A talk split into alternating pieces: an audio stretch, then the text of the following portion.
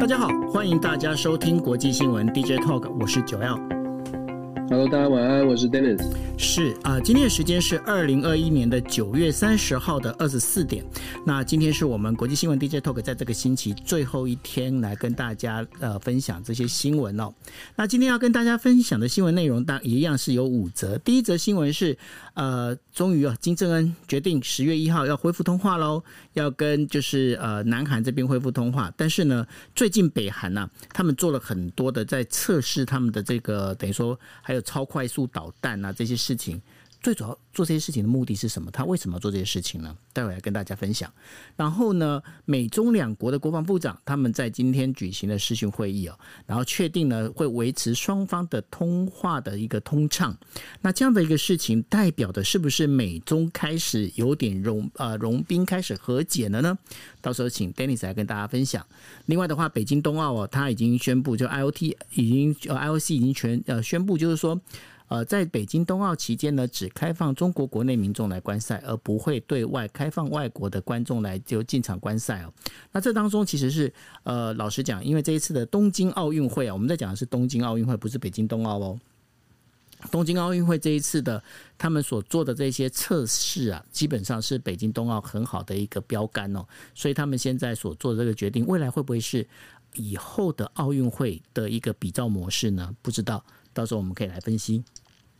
另外的话，我们在昨天已经提到了，就是说，呃，美国啊，这个政府要关门啦，因为没有钱啦，这个债务我们还不清啊。那现在呢，在今天已经呃知道说，民主党已经达成协议了，应该已经解除了这个政府关门的危机。但是这一而再，再而三用这种方式来做，昨天 Dennis 老师跟大家分享了这样的一个做法里面，会未来美国政府会变成是一个放羊的孩子啊。那到时候请 Dennis 老师来跟我们大家分享。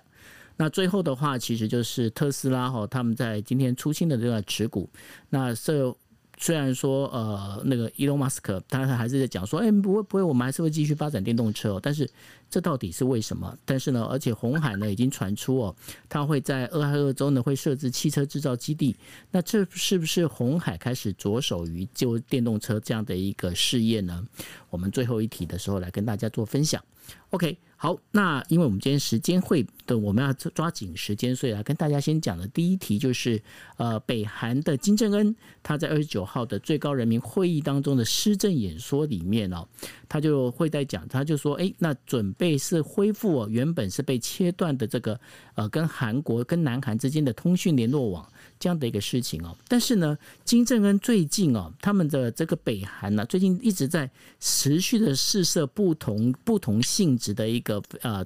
导弹也好，飞弹也好，他们在试射这些状况。那有日本的，就是这个比较精通于就是呃朝鲜半岛问题的专家呢，他们在呃这个整个就是在一个。节目里面就这样提到这件事情哦，他们提到的是说，其实呢，大家不要把重点放在飞弹试射，其实重点反而是在哪里？他其实在想的是这个核应用的这一块哦，也就是说，今天他只要是飞弹试射成功，这个方向 OK 的话，他只要装装了核弹头的话，对于包括，因为他们最主要目标还是针对南韩，那对于南韩或者是对于美国来讲，其实都有很大的一个吓阻作用。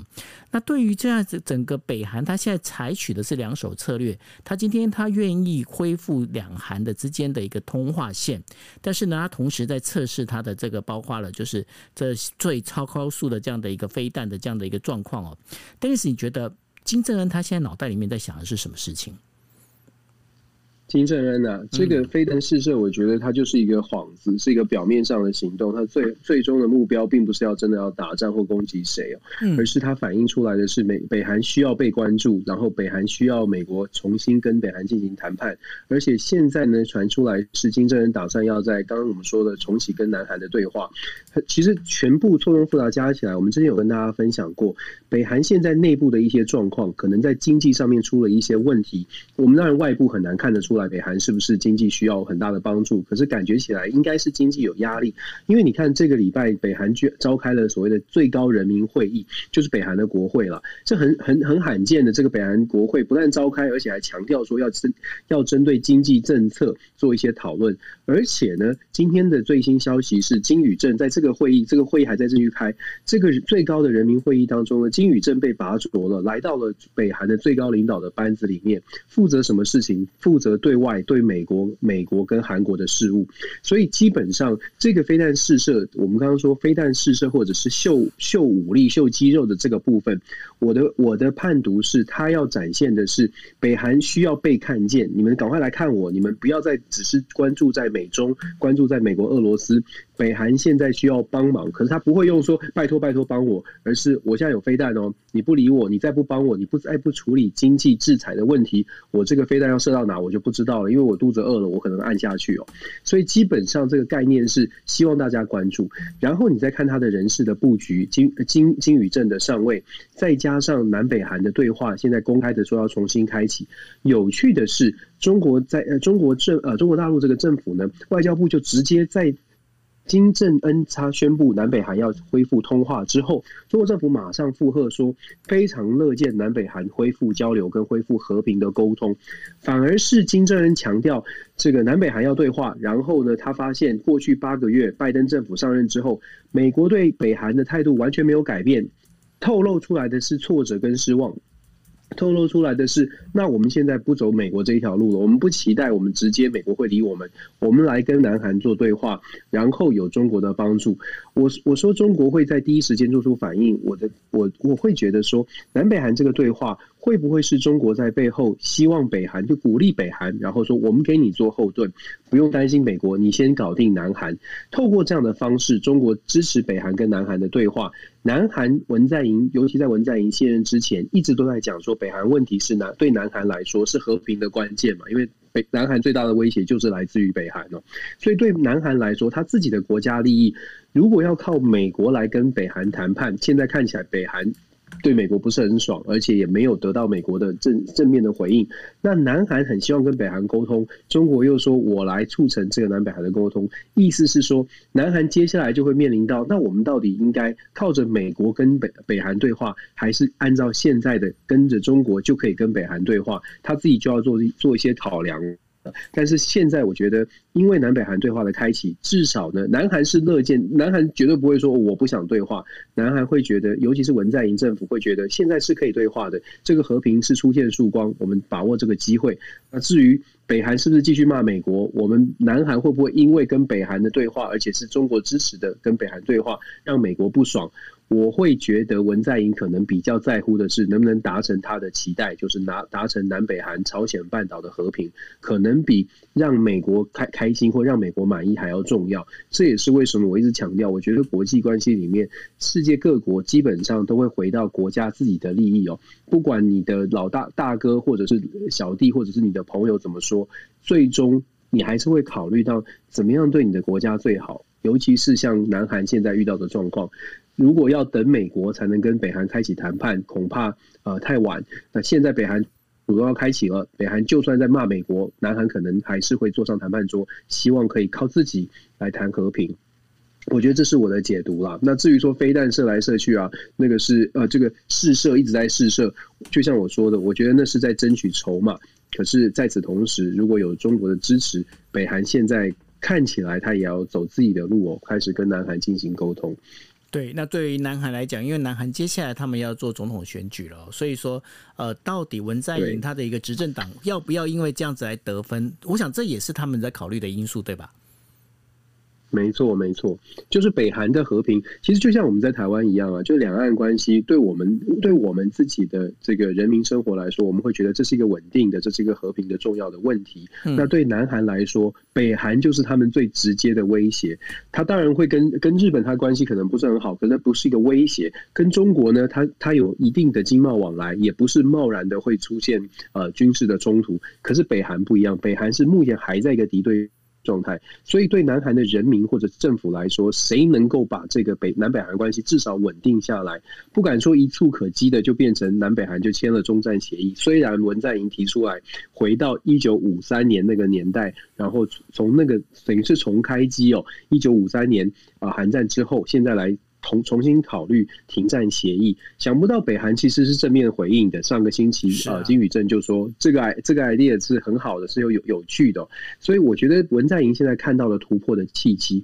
尤其是他在卸任之前，有没有可能就是留下一个一个 legacy？有没有可能对他的总统的位置，就是再留下一个呃这个这个光光辉的历史？对，对我觉得这个他的历史定位对他来说也挺重要。所以现在南北韩看起来是。自己正在慢慢的朝向呃，自己在找出路哦，摆脱这中美之间，就自己现在在找出路。当然，我觉得美国呃现在的角色，尤其是在就现在我们看到的这样的态势的话，美国的角色会不会被边缘化？因为美国不愿意谈判啊，或者什么的。所以这个这个是我们呃可以看可以可以继续观察的。但现在看起来是对话应该在十月份会召开。对，那呃，就是这当然谈了南北韩，我们就必须要谈他们呃后面哦两个大 boss，那就是美国跟中国。美国国防部发言人迈尔麦纳斯呢，在二十九号的时候就说了哦，负责中国事务的副助理国防部长切斯呢，他和中呃就是中国军委国际军事合作办公室的副主任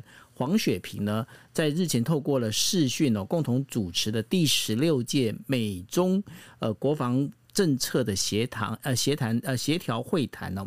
那麦纳斯是这么说的哦，他是说，因为这一场美中的国防政策呃协调会呢，它是在二十八号跟二十九号召开，然后拜登政府呢，他会透过持续透过确保与中国的畅通管道哦，来负呃很负责任的来控管美中之间的这个竞争哦，那说他认为在这一段才是最重要的一个关键哦，那因为呃麦纳斯他在讲说，在这两天的会谈里面呢。双边的那个都非常坦率，而且深入的开放讨论有关于美中国防关系的一些相关议题哦。那当然就是确保这个彼此之间的沟通管道能够畅通。然后美国也很清楚的表示说，在印太地区维护盟友伙伴共享原则的这样的一个明确明确的一个承诺。那这可是拜登政府上任以来哦，美国国防部首第一次宣布，就是说美中军事官员他们呃有通过对话，在此之前呢，美中外美中的外交高层呢，还有贸易高层都已经至少通过话了。那国防部的部分的话，这一次是第一次。那对这样的一个做法里头，这是不是代表就是美中关系开始融冰，然后会再往一个更往前走一步的这样的一个迹象呢？Dennis？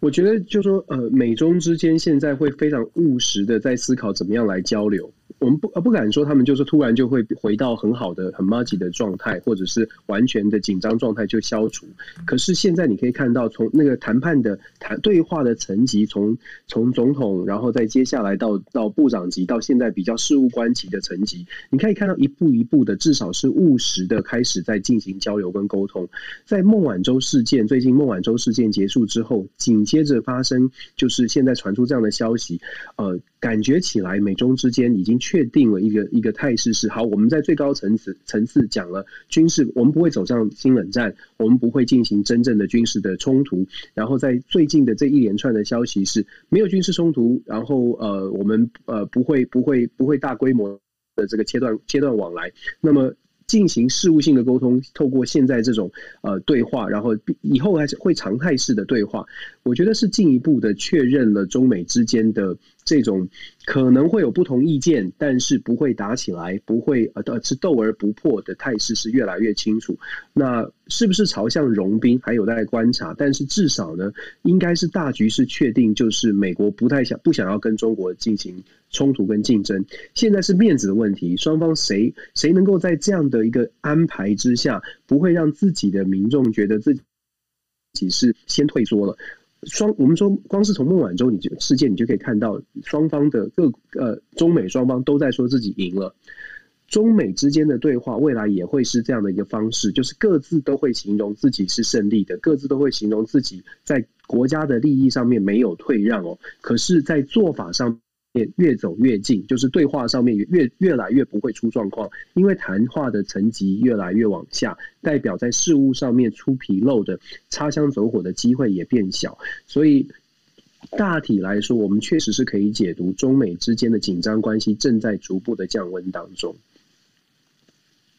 是哦，那所以呢，呃，在这个整个一个这样下来的一个状况里头哦，那当然呢，我们就会提到了，因为明呃二零二二年的话，刚好是北京的冬季奥运会哦，那然后国际奥委会 IOC 呢，还有北京的冬奥组织委员会呢，他们今天就共同宣布了，二零二二年的冬季奥运会还有冬季的帕奥哦，都只会针对中国大陆境内的观众售票。然后呢，如果你今天你是来这边比赛的选手，没有完成全程接种疫苗的运动员呢，那你就到了北京之后，你还必须要进行二十一天的隔离。那为什么要做这件事情呢？其实这些东西其中从东京奥运的这整个举办下来哦，所得到的一个经验。然后呢，整个主办单位呢，他们现在所做的方式，其实跟呃东京奥运所做的这个我们在讲的就是冬奥的这样的一个泡泡这样的一个。做法其实是非常类似的哈，然后呢，就是用这样的一个冬奥的一个状况，用这样的方式走下来的话，那未来这样的一个模式里头，会不会就变成了是奥运比赛的一个新形态呢？新常态呢？我 Dennis，你觉得他未来的这整个一个走法会变这样子吗？你说东京奥运，我先说，你刚刚回答是，我刚刚讲完，你说是，我吓一跳，我想说，我是不是讲错什么？你觉得好像不是很认同，我突然吓一跳。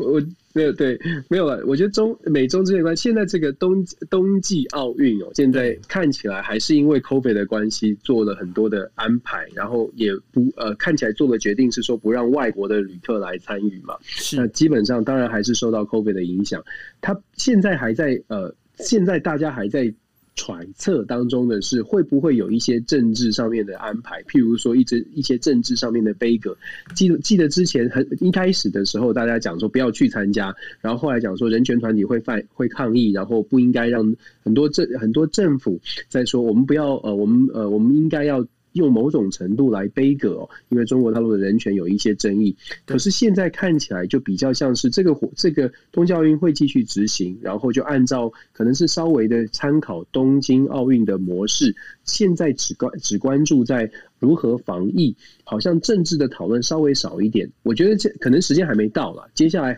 可能还是会有一些，就是说各国各个国家的政治人物到底要不要去北京参加冬季奥运？我觉得参加冬季奥运这件事情，反而变成我我自己会看，反而变成每一个国家对于之前这一段时间一直说中国有人权争议，那呃吵得蛮蛮大力，就是批判的蛮大力的，是不是降温的一个指标？就是。后续我们看每各个国家的政治人物到底对于东京奥呃东北京的冬季奥运对对北京冬奥它的参与的情况，各国政府在讨论参与的情况是怎么样？有没有什么变化？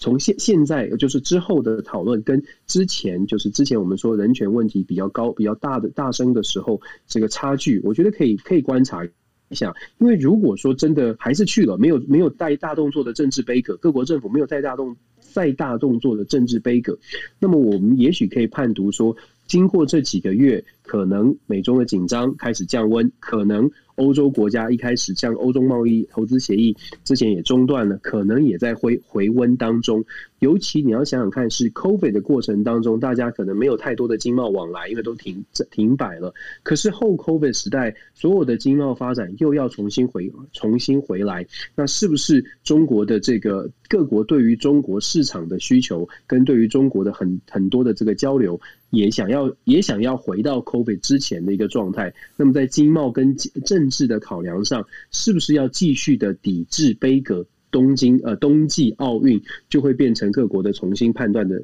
重新判断的一个呃指标哦。所以我觉得现在开始东京奥运呃现在正在讨论的是参与举办的问题，接下来还会有政治的问题，可能也会呃也值得我们观察。可是呢，接下来因为呃这个。毕竟，拜登的民主党对于人权问题还是相当的关注。那当时也在讲，就是说，如果国会议员本身呃，应该是就要抵制，不要去参加这个呃冬季奥呃北京的冬奥。的冬季奥运的这样的一个，就是不管是它的开幕闭幕式也好，那虽然说现在没有在讨论的事情，可能时间还没有到，可是你觉得对这个问题，对于拜登他们党内民主党内的话，他难道不会是成为一个很重要的一个讨论议题？因为毕竟接下来还是要选举了嘛，对吗？没错，所以我说现在就说时间越接近，尤其对于呃中国大陆来说，它的我们如果看时间，它很巧就在就在东呃中国的农历年的时候，所以对中国来说，当然如果如果呃杯葛或抵制冬季冬季奥运。对中国来说，当然颜面上会更难看嘛，因为农历年有人破坏这个喜气的这个一个，他们的盘算是可以很好的办这个活动。那当然，对于中国的这个意义就更大一些。那如果你杯葛的话，感觉起来就是呃，会会会造成更大的一些纷纷纷争。那对于美国的角度来说呢，它的其中选举也差不多在那个时间点是如火如荼的，因为十一月选举虽然是。二月其实各各个党的候选人也都出炉了，所以对美国而言，如果民主党要把这个人权的议题炒作起来，我觉得那那可能啊，就是在政治议题上面，我们会看到比较多的要不要杯葛，要不要政政府是不是要完全的抵制，呃，那个时候可能就会有这样的议题。不过关键在于，我还是要讲，关键在于是不是到了那个时候。跟中国之间的经济关系变成美国一个很重要的一点。现在我们在观察的，最近不是有中国大陆的限电吗？有很多的这个缺电，然后产业链。我们现在看到的第一波。冲击是限电，对于中国本身来说有很大的挑战，因为呃，它的限电已经不只是限工厂，还限到民生用电。可是时间再往后推移，接下来会影响的是，因为全球化造成的产业产业链也会断裂了。因为中国毕竟还是全球的制造业制造中心嘛，所以很多的产业可能会因为中国缺电而造而而造成就是呃，可能生产生产出现了一些状况。那我们之前有。说过，中国出状况，你可以不理他，你可以，你如果你跟他没有太大的关系，你可能会觉得那那就中国出状况吧。可是当当我们发现全球的经贸互赖这么高度互赖的时候，我们之前有说过，美国跟中国的经贸互赖一年达到五千五六千亿美金的这个这个程度，如果中国的状况不解除，中国的。缺电、缺缺能源，然后生产不呃没有办法达到要求的时候，对于美国、对于全球的经济也会有所影响。这个时候还要继续针对中国的政治继续继续进行这个杯葛，我觉得应该是说种种种种的打击要不要同时发生？那。考量的不只是政治，从政治的角度可能会觉得那就一次就是做一个彻底的打击。可是企业界会不会是同样的角度去看？这是为什么我会说，呃，不是说喜不喜欢中国的问题，是非常现实的。呃，企业界跟政治界他们怎么样来沟通，怎么样来讨论他们的中国政策？就是单就美国来说。企业界跟政治人物怎么去思考？他们要到底应该要如何面对中国？尤其是中国可能也有一些挑战，美国打算要怎么面对他们？我觉得这个是，这是这是为什么我说我们看美中的关系哦，可能要看不只是政治，不只是国际角力，还有经济也要把它纳入来一起考虑。是那。呃，不管说现在美中关系是怎么样，美国政治人物呢，他们现在遇到的另外一个问题是，美国参议院多呃多数党的领袖苏莫呢，在呃。二十九号的时候就说了，呃，中呃参议院的议员们已经达成一个协议，透过短期播放呃拨款法案，然后呢为联邦政府呢挹注基金到十二月三号，避免这个美国政府啊在十一呃十月一号的时候新的财政年度预算来临的时候必须关门了，先化解他们的一个燃眉之急。那过去是因为呢参议院的民主党人推动了附带冻结举债上限的这个短期支出法案。那使得呢一些非民生必须性质的联邦呃机构呢，都必须要在九月三十号的时候，就年度那个结束之后啊，就要得关门了吼。那现在的这个整个状况里面的话，在呃就是二十二十九呃二十九号没有三十号，对，就是今天。然后呢，他们就要开始就是有。警局表决了这个整个一个应急法案，然后宣布的话，就是这个部分的话暂时舒缓，暂时舒缓。可是呢，这也是代表说时间是延伸到十二月三号。可是，Dennis 他们这样子一个做法里头啊，会不会让美国政府越来越像一个放羊的孩子，然后一天到晚喊说：“哎，我就是要关门了，然后我必须要提高我的上限之类的这样的一个做法，会不会变这样的状况？”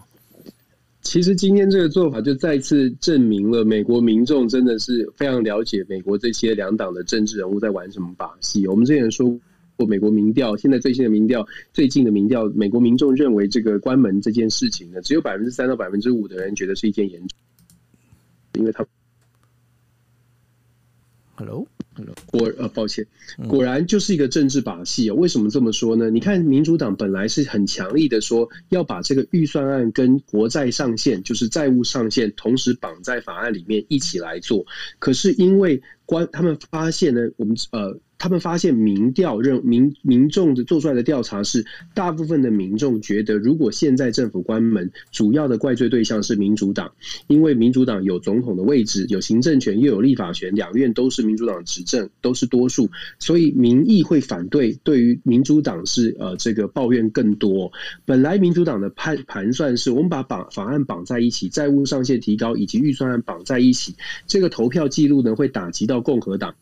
想不到民众是认为说，这不是共和党的错，这是你民主党的错。所以现在他们做了一个政策的转弯，就是最后决定今天表决呢，是把它脱钩处理，就是回归到共和党所说的，我们可以讨论预算。国债上限的部分，我们分开谈。现在民主党做的事情就是这样了，也就只讨论预算，而且是用一个紧急纾困的方式，把预算案呢，就是加一加挹注一笔钱，延伸到十二月，等于是拖延战术，拖延再说。其实这个拖，它真的就只是拖延，因为除了政府预算拖到十二月十二月初之外，国债上限也没有讨论。也就是说，国债的部分十月十八号一样到期。从现在就是今天九月三十号到十月十八号，共和党还有另外一个筹码来跟民主党斡旋。共和党会说：“你看，你还有十九天，你要答应我些什么事情？我现在等于是共和党现在是占着上风哦，你要不要答？你要不要配合我的一些要求？共和党现在很多的要求，对于拜登政府，对民主党有很多要求。譬如说，他他们一直认为，呃，拜登政府的基础建设计划要钱太多，共和党一直想要删删这些钱，包括了可能拜登的税，呃，这个调整税税务的部分，共和党也是不满的，也要做一些调整。那还有，其实之前的在这个礼拜，其实还有另外一个法案，也是符合共和党的需求，就是。购买这个美一呃十十亿美元以色列的以色列制的这个铁穹防空飞弹系统哦，也是过也是顺利过关的。我的意思是说，现在看起来国债的问题，本来民主党想要盘算的是把民主把共和党推到坑里面，可是现在被反将一军哦，因为民意看起来没有没有站在民主党这一边。我觉得现这就是为什么我说呃，我我会觉得现在的拜登政府，不论在行政权、国务院的这些行政人呃行政执政上面出现了一些状况，在法。立法的机构当中也没有把牌打得很好，反而是都一步一步的被共和党呃批评，甚至是一步一步的被共和党牵着走。这是这是我觉得拜登最最麻烦的地方，也是我们可以看到接下来的很多的议题可能让共和党有得分的机会更多。二零二二年的选举，我觉得现在看起来民主党的机会，民民主党会遇到会陷入很严重的苦战。哦，那这样子的话，听起来民主党在这一次的其中选举里面，应该有很多事情他们必须要忙的，因为要这样整个看起来的话，他们应该是焦头烂额了吼。是啊，所以我说民主党，如果我现在是民主党的测试的话，我会觉得要赶快一有有有赶快要能够创造出一场胜利，这个胜利必须必须让人民有感，不论你是在产业上面，还是在呃，还是在各方面哦。某种程度来说，坦白说，我觉得像这两天我们看到的这个半导体产业，民主党现在开始在跟欧盟谈的，创立一个新的科技产业委员会。昨天跑到匹兹堡去开会，然后。做这样的协议，而且强调说我们在半导体晶片上面一定要维持世界的领先的地步。还记不记得我们最近也有在谈说，美国的商务部要求三星、要求台积电交出一些资料。对，这些动作，我都觉得这是民主党现在必须要能够展现出来说，诶，他们的执政还是有强项的。我们一连串这样谈起来，你会发现民主党在正在正在节节败退当中。军事败退，阿富汗从阿富汗事件军事败退，昨天的国防这个国防官员、国防相关官员的在国在国会的听证会上面，等于是间接的打脸了拜登团队，说什么什么撤军有安排啊？其实没有。米利将军还说是 strategic failure，就是战略上的大失败哦。嗯所以你可以看到很多的地方都在失分当中，要止血，看起来就是在产业上、贸易的谈判上面，看看能不能止血。所以我说昨天在匹兹堡布。林肯自己跑到匹兹堡，而且还带着贸易贸贸易贸易部呃商贸部长呃雷蒙德，还有贸易代表戴琪三巨头哦，贸易的巨头去跟欧盟进行一个进行这样的会议，然后做出决定是说，在半导体产业上，美国一定要维持跟欧盟合作，维持它的这个全球领导的地位，然后配合着各项法规，要让美国。集体直追，明明我们现在台积电、三星是全球的霸主，可是现在看起来，美国会用一些手段，让美国的像是 Intel 啊这些公司也能够追上去，把它不只是，而且你可以看到，不只是希望 Intel 在产晶片产业上面，不只是补上这个产业的脱这个掉链哦。一开始美国是说我们是掉链，现在感觉起来，它不只是要补上这个掉链，而且 Intel 还要回到这个强势领导的地位，在未来的几年之内，那。这也是为什么我们在讲说，民主党需要胜利。民主党现在抓紧了，如果是抓高科技产业，要有要有这个打出胜利或拿出好成绩。那么有人从后面追上，有人从第二名要变第一名，就代表第一名要下来了。对，所以。认就说这个这样的一个呃，想要胜利，一定代表着也也就会有人失败，也会有人输掉。那谁要输掉这这个局？在尤其在民主党想赢的时候，谁要输？我觉得这个是相关的产，不管在产业面或者是其他的国家，都要敢都要思考，甚至做好准备的。那我们一直在讲，我觉得台湾就是尤其在半导体，我们现在在领先，一定要一定要多多多用点智慧，看看。看一看怎么样守住这个领先。是，所以呢，我们今天呃半导体产业里面，我们也要多多留意哦。那接下来会怎么走？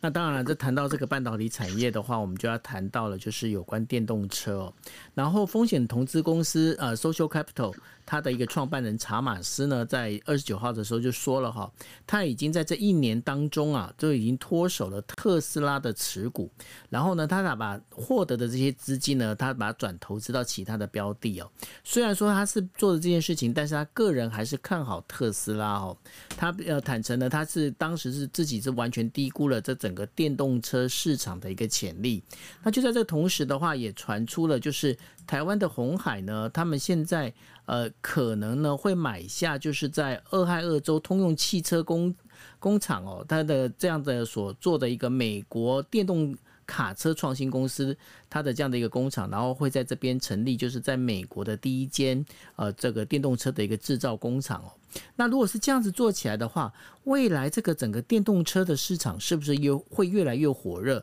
还是呢？因为现在目前的整个一个联盟当中啊，包括有欧系联盟，还有一个 Toyota 的这样的联盟哦。那 Toyota 本身的话，他们基本上就在发展，他在走的跟电动车的这个走法又不太一样。因为对 Toyota 来讲的话，他想要走的还有包括了就是氢燃料电池啊，甚至呃氢燃料车这样的一个一个做法哦。那对于这样整个一个发展状况，Dennis，你认为未来的这个电动车市场到底它会怎么走？然后对于这个气候变迁里面，电动车真的是会有帮助，还是就是说像我们昨天所谈的那样子，在一些基础建设还没有完全做好之前，电动车目前这个议题其实还必须要再多观察的呢？我觉得电动车当然大家现在很热，而且大家都在谈，而且确实因为特斯拉也确实在上路好一阵子了，所以大家就会觉得会有一种感觉，好像电动车是一个不只是未来，而且现在就已经发生，会有一种会有很强烈的感受说，哦越来越多越来越多，而且你有没有发现？我不知道九欧你有没有发现，当我们觉得。电动车很多的时候，你到处就会看到电动车，你就越来越觉得，哎，到处大家都在开电动车。当我拿到一一个榔头的时候，我就发现四处都是钉子。对，就是这，哎，真的就是这样。你你有没有这种感觉？就是常常我们会这样，就是你觉得你你买了一件，你你买了一只新的 iPhone，然后你发现，哎，大家都有 iPhone，对，就是我的意思是说，这是一个很正常的现象。可是实际上，如果你看实际的数字的话，电动车的比例在全球汽车的比例还是相当相对是非常低的。是，而且基础的建制，尤其是需要的充电站，也没有想象中这么多。它就算要达到一定的标准、一定的程度，让呃这个电动车要普及，恐怕不是三五年之内就能达成的。这也是为什么我们在讲电动车的时候，有的时候我们有点过于把未来想象到现在，把未来的这个可可可能性先事先的摆在现在来谈哦，所以觉得好像电动车一切都已经 OK 了，但但是产产业当然要率先布局哦。我们看到鸿海，鸿海跟这个美国的呃车厂，现在又收购了新的这个电电动卡车哦的工厂，叫做呃呃 Lordstown 对 Lordstown 这个工厂，他收购这个工厂。可是你要知道，这个电动卡车工厂为什么会出售？就是因为他做电动卡车也没有做得非常的顺利，就反映出来我刚刚讲的现实是什么？现实是。电动车的产业虽然大家觉得好像每每个人都投入进去，可是其实成功的、失败的还是挺多。成功的就是特斯拉，成功的就是那少数。目前看见的，真的要发展、要普及，还有很长的路要走。红海不只是跟，不只是现在要打算收购这个呃 l o r s t o w n 事实上红海之前就已经跟 Fisker、Fisker 这个电动电动车公司有做合作。而且红海在美国的投资，有趣的是，大家记得吗？在威斯康星州，红海有投资。一开始，这个郭台铭还跟这个呃川普在那边破土哦，做做大工厂啊。对。可是后来新闻就慢慢就是这个厂房的规模就越来越缩小，然后改变一些想法。红海对富士康在目前至少在威州、威斯康星州或在美国，包括我们在媒体看到的这次红海说要收购电动卡车的公司。你看到美国的评论啊，尤其尤其报道就会特别提到当年红海在威斯康星州的庞大的承诺，好像跳票不少，这个规模说得很小。也就是说，大家在讲说这个红海要收购，虽然是好像电动车有有有起色，可是后面都会有个。互助，我刚看了好几篇美国的媒体，这个下面都有讲到说他在威斯康星州也是给了很大的承诺，但是后来实落实的部分比较少，所以是不是还每个每几乎每一个媒体都在讲说，接下来红海做电动车这件事情会走到多远，都还要继续观察，甚至是抱持有一点点怀疑，到底是不是玩真的或玩要会玩多大，大家都有一点不太确定哦。那我们我们当然是希望说。红海真的是想要转型，而且想要杀出一条路，因为现在看起来呢，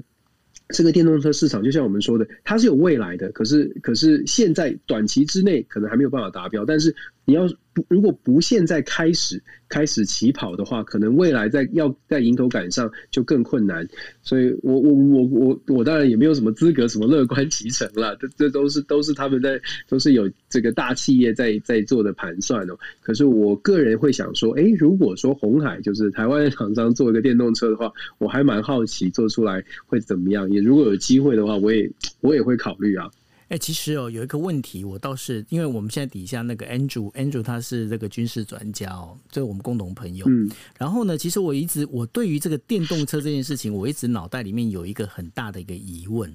就是说，我不晓得说，Dennis 你有没有发现一件事情哦？因为整个科技的发展，它最主要是由军事来做带动的，对不对？那然后你想一想哦，如果说是这样子的话，为什么现在的很多的这个军事武器里面，他们就是我们在讲这些军事车辆？好像也没听过用电动车，对不对？那如果真的要打仗，目前看起来好像还没有。对，那然后呢，就是电动车它本身，如果今天我要走这个武器的这样的一个状况里头的话，那燃油车跟电动车比起来的话，这个我不知道，因为我不是专业，所以我刚才会提到 Andrew 嘛，哦，就是说，那如果是这样子的话，那这个电动车本身感觉上它还是有它运用的极限，而且燃油车本身你好像你也没办法完全把它淘汰呀，啊。嗯，短短期内啦，但是未来无可限量啊。我们还有 Cobra 也在下面，都是军事的专家哦。对，我觉得短期内是这样了，但是但是呃，长期来说，长期来说，我觉得未来还是会有这个趋势是这样，就是如果所有的电动机或者是马达什么，通通都是用电动的。事实上，长期会会发生。Kobe 刚刚传呃传讯息说，他说像现在也有柴电潜舰啦，然后跟技术电池本身，目前电池的发展的技术技术发展的程度是有关的。嗯，就像我说的，我觉得长期来说，呃，我们说是二十年前、三十年前，我们也想象不到，居然特斯拉会上路嘛。而且特斯拉上路，我必须说，特斯拉上路改变了很多的事情，其中包括了美国人对于绿能发电这件事情。嗯，也就是说，过去美国人要你要跟美国人，你要拜登在。十年前在谈说风力发电、绿能发电、绿能产业，坦白说那都是扣分的项目。可是特斯拉上路这件事情，让很多的美国人开始觉得，哎，真的可行，不只只是不仅是一个虚幻的空中楼阁，而是真的在路上就会看到电动车，而且电动车好像还还性能还不错。所以特斯拉间接的造成很多的美国人觉得，所谓的绿能产业不是不可能，所谓的不用燃油。这件事情不是天方夜谭，再加上你看，拜登自己跑去福特，好几个月前跑去福特，这个 F 一五零这种这种货卡皮卡车都能够用电动的，这样的这样的贴近人民生活的物品，从本来尤其是非常呃美国美式生活的这些人，他非常。反对这个什么绿能产业、绿能车的人，让他觉得，哎，这件事情是真的，这件事情可以做到，而且性能效能还特别这么厉害。别忘了那个特斯拉的那个卡车超酷的哦，就是如果你记得的话，虽然他自己很掉漆哦，他拿那个东西砸玻璃，结果玻璃就破掉。如果大家记得那个发表会的话，他自己说，呜，这是玻璃破掉。可是重点是他很酷，对，就是很酷，然后很酷，它效能又好，就让真的是让很多的美国民众重新去想，重新看待所谓的绿能这件事情。十年前大家很排斥，觉得不可能，都是民主党的。天方夜谭。十年后的现在，因为特斯拉改变了非常多美国人的想法，这也间接的造成，现在在谈绿能的这些政治人物不再不再担心说我讲绿能会掉票，反而是呃，反而是可能还会加分，因为觉得哎，推广绿能绿能。工会有新的工厂进来，会有新的产业，会有新的工作机会，所以真的是蛮大的差别。那回到我们刚刚在讨论的未来会怎么样？我真的觉得现在的科技有日新月异，发展的速度太快了。三五年之后的事情，现在都很难说。我觉得很很有可能，你刚刚讲的，就你刚刚讲的，未来战场上会不会全部都是电动的电动车？会不会是全部都是呃遥控的无人机？都我真的很难想，真的我觉得有可能哎、对，不过呢，为什么会提这个问题哦？就是说，当我们呃一直在思考电动车这件事情的时候，呃，像丰田章男就是呃 Toyota 的这个社长哦，他脑袋里面想的东西，他就想说，我们为什么要单一只是思考就是有关电动车而已？那为什么不去思考，包括了就是说呃像呃氢能源车，就是我们在讲的就是氢气。有这个氢燃料车，或者是氢燃料电池实车哦。那为什么用这样的一个方式在思考？就是说，就目前我们必须要讲这个，我们在想象的空间可能没那么的，没办法能够扩的那么大哦。但是呢，在目前为止，电动车就我自己，我自己个人我看到的哦，我自己看到就是说，这个电池的这个更换跟充电的部分呢，该怎么去解决这个问题，其实是一个很大的问题。那所以为什么我还蛮支持，就是丰田章男他的一个做法里面，因为他在做的一件事情就是。把加燃呃氢燃料这件事情哦，因为毕竟它加氢燃料对于我们的一个习惯动作里面，在界面上，它可能跟加汽油是比较相近的哦。那所以用这样的方式的话，它能够快速的，就是把这个呃氢燃料把它装填进去，不管你今天是用氢燃料电池也好，或者是一个氢能氢能源车也好哦，用这样的方式。会不会比较快？那然后其实他们现在也在做同样的试验，因为丰田它现在也在做类似的就是氢燃料电池的卡车哦。那，因为在做这个卡车里面的话，相对的好像就比这个电动卡车来的更快一点，更好一点。嗯，我我只是觉得说，在在整个一个新能源上面的话，未来会怎么走？就像 Dennis 说的一样，这未来怎么样我们不知道。但是，嗯，这个这个玩法的话，我觉得说在思考电动车的同时，可能其他的新能源的部分，我们好像也可以去思考，对吧？嗯，我觉得我们活到活活在那个所有的讯息跟所有的产品都发展发展的好快好快的时代里面哦，好像你三五年不不。不不不更新一些东西，你就你就完全的脱节了。我我就觉得科技现在发展的真的很惊人，所以真的很难说五年之后会不会所有的事所有的事情都都跟现在不一样了。对啊，是好。那今天的这五则新闻呢，就是我们为大家带来的国际新闻 DJ Talk 哈。那然后这个星期的话，当然就是呃，我们谈了很多，包括了就是日本自民党总裁的选举，然后呢，还有一些相关的跟美国的整个不管是它的内政或者是外交，还有阿富汗问题，我们都有带到哦。那在下个星期的时候呢，其实很重要的一个关键就是呃，日本自民党呢，他们现在会把这个。呃，党里面的就是最重要的四种四个干部啊，包括干事长、政调会长、总务会长等等哦，他们会做一个就是呃，岸田文雄会做一个决定。那做完决定之后呢，接下来下一步就是包括他的内阁内阁成员哦。那内阁成员到底会是哪些人会留任？当中的话，其实我觉得可以关注，大家可以关注几个点。第一个点的话，当然就是外交部外呃外务大臣，那另外一个就是防卫大臣，还有官房长官哦。到底是谁会来出任这一些？相关的这些植物，那接下来的话，包括了我们之前在提到的有关三 A 派哦，三 A 就是呃安倍晋三，然后麻生太郎以及甘利明，他们三位的话。接下来会分别是扮演什么样的一个角色？那这对于台湾跟日本之间的关系，以及呢台湾跟呃就是未来在申请这个 CPTPP 的这个整个一个事情里头的话，会有什么样的影响哦？那这接下来其实都是值得我们去思考。然后我们国际新闻 DJ Talk 也会帮大家带到这些相关的这些讯息。好哦，那 Dennis，我们今天就到这边了吧？好啊，好，我最后补充一下，像今天今天这个美国今天联合国安理会会针对北韩的飞弹的事情做一个讨论，对，所以下个礼拜应该可以跟大家做一个 update。然后接下来还有刚刚九二说的关于日本的阻隔的问题，还别忘了德国的阻隔也是密切的关注当中哦。对，对，德国选举已经出来，现在正在瞧位置，真的是用瞧位置来形容。现在这这几个党呢都在瞧自己的这个权利哦，所以德国未来的。走向也非常值得关注。哎、欸，你觉得你觉得未来德国德国会走牙买加政权，还是走那个红绿灯政权呢？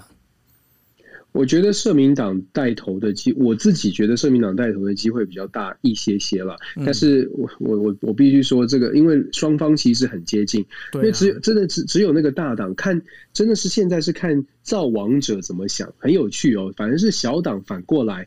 就要去跟这个第一大党，就是第一名、第二名的两个差很近嘛，社民党跟基民盟差很近，嗯、所以两个小党呢，绿党跟自自由民主党反而手上的筹码比较多。他们现在在瞧的就是跟这些想要带头的政党要去讨论说，你给我多少。